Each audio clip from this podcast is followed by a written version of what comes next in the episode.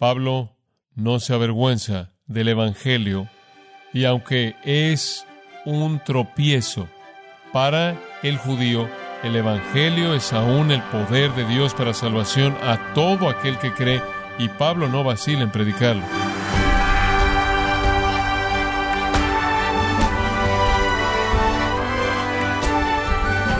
Gracias por acompañarnos en su programa Gracias a vosotros con el pastor John MacArthur.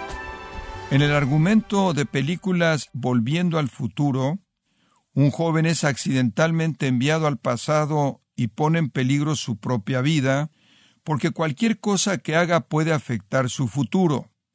Pero, ¿acaso no estamos en la misma situación? Algunas de las decisiones que tomamos hoy pueden tener implicaciones eternas. O John MacArthur nos enseña la verdad que puede alterar el tiempo y la eternidad. Parte de la serie Mundo impío, Dios enojado, aquí en gracia a vosotros. Pablo no se avergüenza del Evangelio de Cristo. Todos los religiosos preparados, todos los filósofos de Roma, no intimidan a Pablo. No lo intimidaron en Atenas, no lo intimidaron en Corinto, no lo intimidaron en Éfeso, ni siquiera lo intimidaron en Jerusalén, y no lo van a intimidar aquí. Él está orgulloso del Evangelio, él sobrepasa en gozo ante el privilegio de la proclamación, él está absolutamente pronto y dispuesto por predicar a Jesucristo. Y aunque es un tropiezo para el judío y locura para el gentil, el Evangelio es aún el poder de Dios para salvación a todo aquel que cree, y Pablo no vacila en predicarlo. Él ha sido encarcelado en Filipos, él fue expulsado de Tesalónica mediante la persecución, él fue sacado de manera encubierta de Berea, él fue objeto de burla en Atenas, él fue visto como un insensato en Corinto, él fue nada más que una persona irritante y molesta en Jerusalén, él fue apedreado mientras que estuvo en Galacia, sin embargo, él está pronto a predicar el Evangelio también en Roma. Me imagino que todos nosotros nos gustaría identificarnos con Pablo de la misma manera, pero la realidad es que para usted y para mí con mucha frecuencia nos avergonzamos del Evangelio de Cristo.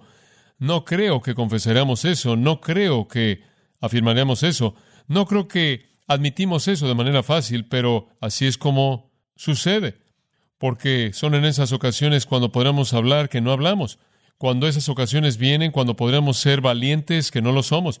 Enfrentamos la hostilidad del mundo, enfrentamos la naturaleza no impresionante del Evangelio, habla de pecado y sangre y muerte, se oye tan insensato y tan tonto para los hombres, y tememos de lo que podrían pensar y entonces tendemos a estar callados cuando debemos hablar. Pero Pablo de manera tranquila vio el menosprecio de los incrédulos, él entendió el menosprecio y el ridículo de aquellos que rechazaban a Cristo, él enfrentó la muerte misma por el Evangelio, pero ni siquiera una vez se avergonzó de Cristo. Timoteo sí, pero Pablo nunca. Él estaba dispuesto a enfrentar a cualquier persona en cualquier momento y predicar a Jesucristo. Ahora, ¿por qué era Pablo valiente? Y aquí está la clave. ¿Por qué era él valiente? Lo dice en el versículo 16. Él no estaba avergonzado del Evangelio de Cristo, porque es poder de Dios para salvación. Él es valiente en predicar por lo que el Evangelio es, por lo que el Evangelio hace. La razón por la que Pablo no es vencido por la tentación de avergonzarse del Evangelio, sino al contrario.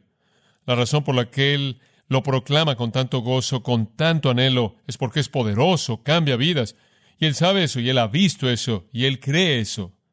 Seguro es una piedra de tropiezo, 1 Corintios 1.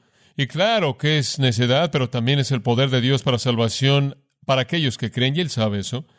Puede cambiar a la gente. Ahora eso nos lleva a su presentación del tema. Y entender el Evangelio de Cristo viene a nosotros en entender cuatro palabras clave en este pasaje. Cuatro palabras clave. En el versículo 16 la palabra es poder. Y esa es la primera palabra que queremos ver. La primera palabra de gran importancia es poder. La segunda palabra es salvación. La tercera palabra es cree. Y la cuarta en el versículo 17 es justicia. Si usted entiende el significado y la relación y transición de esos cuatro términos, usted entiende el Evangelio. En primer lugar, la primera palabra clave en el vocabulario divino del Evangelio de Cristo es que es el poder de Dios. Las buenas noticias acerca de Jesucristo tienen poder. La palabra es dunamis, obtenemos nuestra palabra dinamita de esta palabra, y Pablo tiene en mente el hecho de que el Evangelio de Cristo conlleva la omnipotencia de Dios. El Dios todopoderoso está detrás de él, operando al regenerar a una persona. El hombre es pecaminoso, incapaz de remediar su condición. Incapaz. El Evangelio entonces se vuelve una fuerza. Y creo que la palabra dunamis está concentrando el énfasis en la fuerza más que en el proceso. Es el poder en el sentido de que Dios es la fuente de un poder increíble, un poder ilimitado que puede transformar vidas. ¿Cuánto poder está detrás del Evangelio? Le voy a decir. La Biblia dice que Dios tiene gran poder, Salmo 79, 11. La Biblia dice que Dios tiene poder fuerte, Salmo 89, 13. La Biblia dice que Dios tiene poder glorioso, Éxodo 15, 6. Él tiene poder grandioso, Job 9, 4. Él tiene poder eterno, Isaías 26, 4. Él tiene poder soberano, Romanos 9, 21. Él tiene poder eficaz, Isaías 43, 13. Él tiene poder irresistible, Deuteronomio 32, 39. Él tiene poder incomparable, Salmo 89, 8. Él tiene poder inescrutable, Job 5, 9. Él tiene poder. Jeremías 10, 12 dice, Él es quien hizo la tierra por su poder. Jeremías 27, 5 dice, soy yo quien por mi gran poder y mi brazo extendido he hecho la tierra. En el Salmo 33, 8 y 9 dice que toda la tierra tema a Jehová, que los habitantes del mundo estén asombrados de él, porque él habló y existió. ¡Qué poder! ¡Qué poder! Por el mismo mandato poderoso el Señor mantiene el universo. Detrás de cada milagro en la Biblia está el poder de Dios. Pero realmente creo que la expresión más grande de su poder se encuentra en su poder para salvar, para transformar a la gente, para cambiar su naturaleza, su tiempo y su eternidad. Salmo 106, versículos 8 y 9, Él los salvó por causa de su nombre, para que Él diera a conocer su poder grande. Como puede ver, la manifestación de su poder viene en la salvación. El Nuevo Testamento presenta el mismo poder. En Mateo 28, 18, él dijo, Toda potestad o poder me es dado. Él tuvo el poder para echar fuera demonios, él tuvo poder sobre la enfermedad, sobre enfermedades, sobre toda enfermedad para sanar, él tuvo poder sobre el universo para proveer para las necesidades de la gente, él tuvo el poder para calmar la tormenta, poder para caminar sobre el agua, él tuvo poder sobre la muerte, él llamó a Lázaro de la tumba, él le dio vida al hijo muerto de la viuda de Naín, él le dio vida a la hija de Jairo, él se resucitó a sí mismo de los muertos, pero sobre cualquier otra cosa. Romanos 1.16 lo dice. Él tuvo el poder de Dios para salvación. Él tuvo poder para salvar. Esa es la primera palabra clave. Poder. Y ustedes nunca deben, amados, escúchenme, ustedes nunca deben, ni yo tampoco, entretener el pensamiento de avergonzarnos del Evangelio de Cristo, porque es el poder de Dios que pase lo que pase. Segunda palabra, salvación. Es el poder de Dios para Astrián, el poder de Dios para salvación. Oh, esa es una gran palabra. El poder es visto en la salvación, porque los hombres, dice Efesios 2, están muertos y la salvación y el acto de salvación de Dios los hace tener vida, vivir para siempre, limpiarlos de pecado y aptos para el reino de Dios.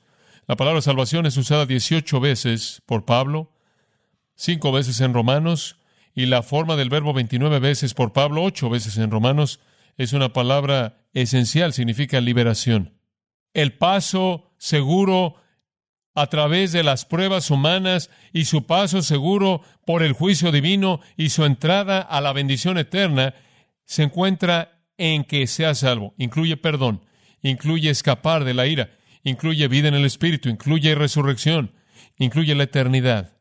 El Evangelio es el poder eficaz, activo en el mundo para traer liberación para los hombres de la ira de Dios, del pecado y Satanás y el juicio y la muerte y el infierno. Yo creo que la cultura en la que Pablo escribió estaba lista para este mensaje. Creo que estaban buscando salvación. los hombres lo están haciendo en la actualidad. O piensan que necesitan salvación económica o salvación política o salvación social. Simplemente necesitan actualizar sus vidas en su sociedad, pero están buscando salvación. En ese entonces lo estaban haciendo. ¿Sabía usted? Hubo un tiempo en el tiempo de Pablo cuando la filosofía griega estaba volviéndose más y más aquello que era interno. Y estaba viendo al hombre diciendo, las cosas no están bien con el hombre, necesitamos algo que cambie al hombre. Estamos tratando de encontrar eso hoy, nada más que lo estamos tratando de encontrar quizás al estimular su cerebro, al controlarlo de alguna manera, para que podamos cambiarlo. Bueno, ellos estaban buscando todo tipo de cosas en el día de Pablo. Se volvieron a un tipo de filosofía moral. Por ejemplo, Epicteto, uno de los escritores en ese entonces, llamó su salón el hospital para el alma enferma. Epicurio llamó a su enseñanza la medicina de salvación. Estaban buscando algo que librara al hombre de la constancia del pecado. Séneca cuya vida coincidió con la vida de Pablo, dijo que todos los hombres estaban buscando ad salutem, hacia la salvación. Lo que necesitamos, dijo él, es una mano que descienda y nos levante. Los hombres, dijo él, están conscientes de manera abrumadora de su debilidad y su ineficiencia en cosas necesarias, y él dijo que él mismo era un homo non tolerabilis, un hombre que ni siquiera debía ser tolerado. Él dijo, a los hombres les encantan sus vicios, pero solo traían desesperanza y los hombres necesitaban salvación. Los hombres siempre han necesitado eso. Pero algunas veces cuando oyen el Evangelio, piensan que esa es la respuesta que se oye tan torpe. Pero es el poder de Dios. La salvación tiene muchas dimensiones. Cuando un hombre o una mujer es librada, es librado de la infección de la vida. Somos salvos, dice Hechos 2.40, de una salvación perversa y torcida. Somos cubiertos, por así decirlo, con un antiséptico divino. La salvación no solo es de la infección de la vida, sino que la salvación es de la condición perdida. Jesús dijo que Él había venido para buscar y salvar lo que qué se había perdido. Como puede ver, el hombre está en el camino equivocado, no sabe hacia dónde va, de dónde viene o dónde está. Él está perdido y de pronto, cuando él viene a Cristo, instantáneamente él sabe de dónde vino, a dónde va y en dónde está. Significa salvación del pecado. El hombre es un esclavo al pecado hasta que Cristo los libera. Significa salvación del juicio inevitable de Dios. En ese sentido es una salvación escatológica que culmina en una eternidad triunfal. Los aspectos diversos de la salvación, por cierto, no serán desarrollados a lo largo de la epístola a los romanos. Creo que es suficiente en este punto detenernos y decir que se necesita poder divino para lograr esta salvación porque el hombre está tan perdido y está tan infectado y tan condenado y tan muerto en pecado que se necesita el poder de Dios para sacarlo de eso. No lo puede hacer por sí solo. Dios caracteriza al hombre en la Biblia como alguien que es absoluta y deliberadamente ignorante, como alguien que busca de manera deliberada su satisfacción personal y no está dispuesto a dejarlo todo, caracteriza a los hombres como estando profundamente arraigados en la religión falsa, cubiertos y dirigidos en todo lo que hacen por Satanás, como llenos de motivos equivocados y engañándose a sí mismos, confiando en sus propias obras buenas, las cuales en el mejor de los casos son trapos de inmundicia, como amando las cosas pasajeras del mundo, como odiando la verdad, como criaturas soberbias que buscan el placer, culpables, llenas de lujuria, y como tales no tienen el derecho de entrar al reino de Dios, entonces tienen que ser librados de todo eso. Y solo el poder de Dios lo puede hacer.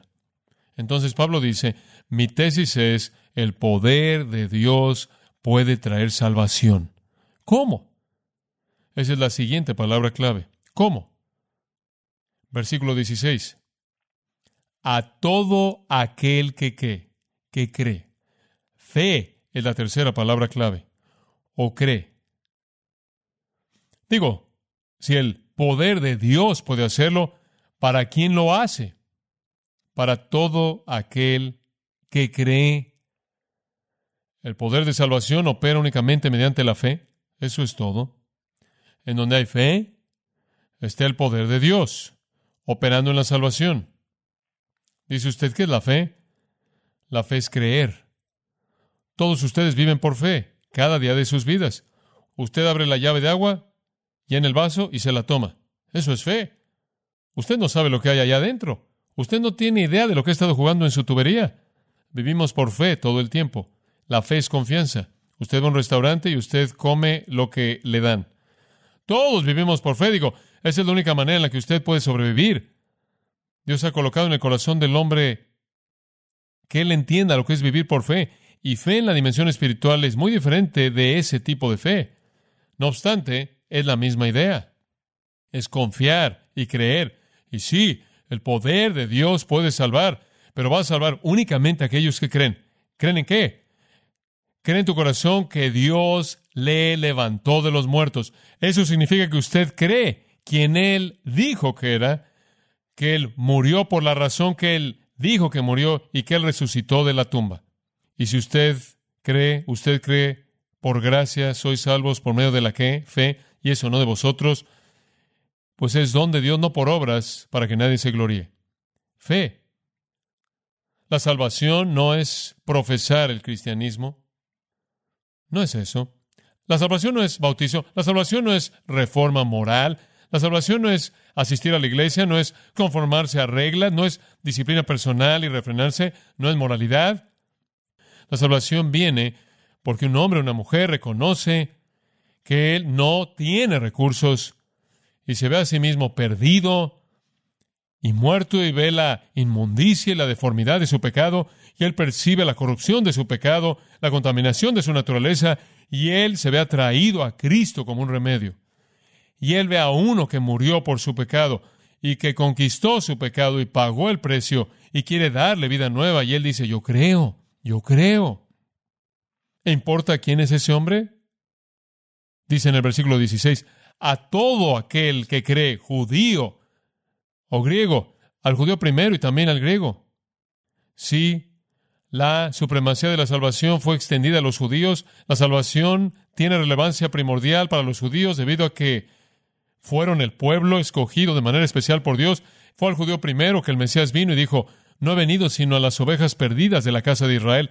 Sí, fue a ellos que él vino ya que las líneas de preparación para la revelación completa del Evangelio fueron establecidas con Israel, y entonces el Evangelio es de manera preeminente el Evangelio para el judío.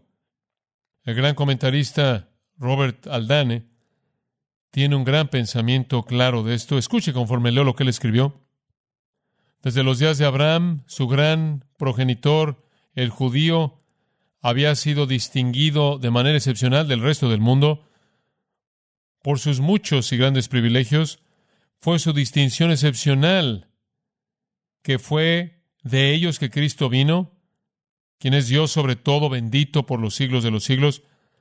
De esta manera, como compatriotas de Él, fueron la familia real de la raza humana, con respecto a esto más elevada por encima de cualquier otra, y heredaron la tierra de Manuel, mientras que por lo tanto el pacto evangélico y como consecuencia la justificación y la salvación, de la misma manera consideró a todos los creyentes, los judíos tuvieron el primer rango como el pueblo antiguo de Dios, mientras que las otras naciones eran extranjeros de los pactos de la promesa. La predicación del Evangelio debía ser dirigida primero a ellos y al principio únicamente a ellos. No he sido enviado, dijo Jesús, sino a las ovejas perdidas de la casa de Israel. Y él mandó que el arrepentimiento y remisión de pecados fuera predicado en su nombre entre todas las naciones, comenzando en Jerusalén. De esta manera, mientras que los judíos y gentiles fueron unidos en la participación del Evangelio, los judíos no fueron privados de su rango debido a que ellos fueron primero llamados. Y después él dice esto, la predicación del Evangelio para los judíos primero sirvió varios fines importantes cumplió las profecías del Antiguo Testamento, manifestó la compasión del Señor Jesús por aquellos por quienes derramó su sangre, aquellos a quienes después de su resurrección Él mandó que su Evangelio fuera proclamado primero, mostró que debía ser predicado al primero de los pecadores y probar la eficacia soberana de su expiación al expiar la culpabilidad inclusive de sus propios homicidas. Fue apropiado también que el Evangelio comenzara a ser predicado en donde las grandes transacciones se llevaron a cabo sobre las cuales fue fundado. Seguro, al judío primero, pero también al griego o al gentil. La salvación de Dios no fue limitada a ninguna nación, a todo mundo al judío o gentil. Ahora, sígame aquí con mucho cuidado. El Evangelio de Cristo tiene poder. Tiene poder para salvar. Tiene poder para salvar al que cree. Pero ¿cómo puede? Inclusive si cree, ¿cómo puede cambiarlo? ¿Por qué? Versículo 17. Porque en Él, esto es en el Evangelio, la justicia de Dios es revelada. ¿Lo ve? La razón por la que puede salvar es porque cuando usted cree, la justicia de Dios le es revelada a usted. En otras palabras, se vuelve de usted. Así es como puede suceder. Dice usted, el hombre es tan pecaminoso, tan malo, tan carente de esperanza, tan inútil que inclusive si creyera, inclusive si tiene el poder para salvar, ¿cómo puede? Puede, no porque de pronto nosotros nos volvemos en nosotros mismos justos, sino porque de pronto nos es revelada a nosotros la justicia de Dios. Y eso nos lleva a la cuarta palabra, justicia. Junto con la fe, por cierto, esta palabra es usada más de 60 veces en Romanos. La razón por la que el poder del Evangelio es liberado en la salvación por la fe es porque la fe, escuche esto, activa la revelación de la justicia de Dios. Si voy a ser justo, no tengo justicia propia, Dios me tiene que dar su justicia y la da. Como puede ver, Jesús tomó nuestro pecado y Dios nos dio a cambio su justicia. Esa es la razón por la que dice que Cristo por nosotros fue hecho pecado, para que nosotros fuésemos hechos justicia de Dios en Él. Y por cierto, la mejor traducción es justicia de Dios. La justicia de Dios es revelada. No importaría lo que yo creyera. No podrá ser justo en mí mismo, ¿verdad? Yo podrá creer y creer y creer todo lo que quisiera creer, pero aún así no podrá ser justo por el estándar de Dios. No puedo ser perfectamente santo, no puedo estar sin pecado. Y ese es el estándar perfecto. Entonces Dios dice, si tan solo crees, te daré mi justicia. ¿Cómo puedes hacer eso, Dios? Porque Jesús ha llevado tu castigo, el precio ha sido pagado. Te doy mi justicia. Dios demanda del hombre lo que el hombre nunca podrá pagar. Él demanda santidad perfecta absoluta. Algunas personas creen que Él podría ser injusto. ¿Cómo podría Dios demandar eso? ¿Por qué es que Él no rebaja el estándar? Bueno, digamos que Él rebajara el estándar un poco. Digamos que Dios dijera, bueno, para ser salvo tienes que ser muy inteligente. ¿Será eso justo? No. Será injusto para los que son torpes. Bueno, si Él dijera, tienes que ser rico, no. Eso sería injusto para la gente pobre. No tienes que ser moral. Bueno, eso no será muy justo para la gente impía, inmoral. No, como puede ver, él estableciendo un estándar que nadie podría alcanzar, para que nadie se pueda jactar y nadie necesita quedarse afuera. Y después él dijo, te daré mi justicia sin importar quién seas tú. En Romanos capítulo 3, versículo 21, conforme llegamos a una conclusión, dice, y ahora la justicia de Dios aparte de la ley, es aparte de cualquier obra o de guardar la ley. La justicia de Dios es manifiesta, como versículo 22, la justicia de Dios es por la fe en Jesucristo para todos y sobre todos los que creen. Ahí está de nuevo, mismo principio, misma verdad. Observa el capítulo 4, versículo 3, es inclusive verdad en el Antiguo Testamento.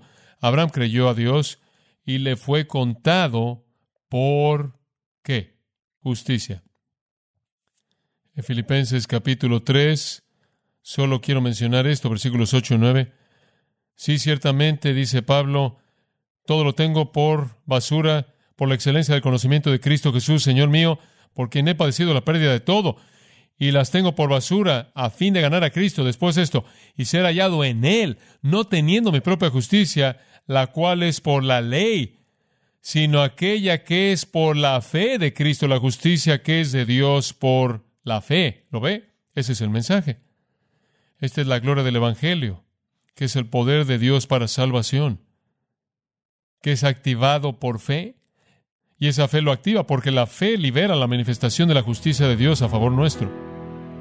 El conde Zinzendorf escribió estas palabras, y usted las conoce y las ama. Jesús, tu sangre y justicia, mi belleza, es mi vestido glorioso. En medio de mundos de flamas, en estos vestidos con gozo levantaré mi cabeza. Con valentía estaré de pie en tu gran día, porque ¿quién me acusará de algo? Absuelto de manera completa, mediante estos estoy de temor y pecado y culpabilidad y vergüenza, como Jesús tu sangre y justicia.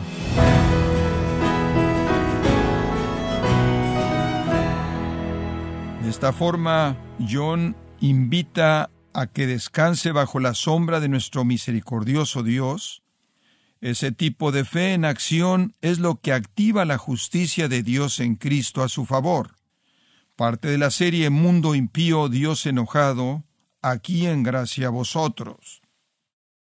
Y quiero recordarle, estimado oyente, que tenemos a su disposición el libro El Evangelio según Dios, escrito por John MacArthur, presentando el capítulo de Isaías 53 como el más notable del Antiguo Testamento, que es llamado acertadamente el primer Evangelio.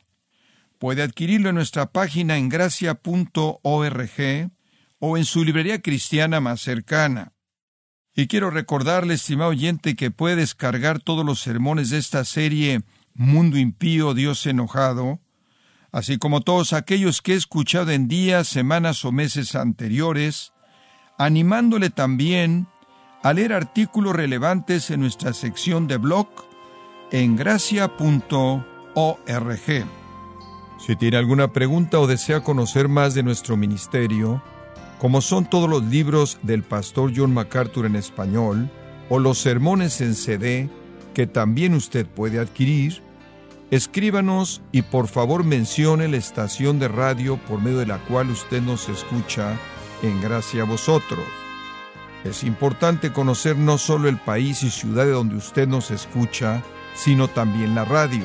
Para quienes contactan nuestro ministerio por primera vez, pueden solicitar una copia del mensaje de promoción sin costo alguno, un mensaje por oyente únicamente. Si usted vive en los Estados Unidos o Puerto Rico, escríbanos a Gracia Vosotros, P.O. Box 4000, Panorama City, California 91412 o puede escribirnos a través del siguiente correo electrónico radio arroba Queremos agradecerle su tiempo y sintonía en nombre de John MacArthur y del personal de este organismo e invitarle para que nos acompañe en la próxima edición y así juntos continuar desatando la verdad de Dios un versículo a la vez en gracia a vosotros.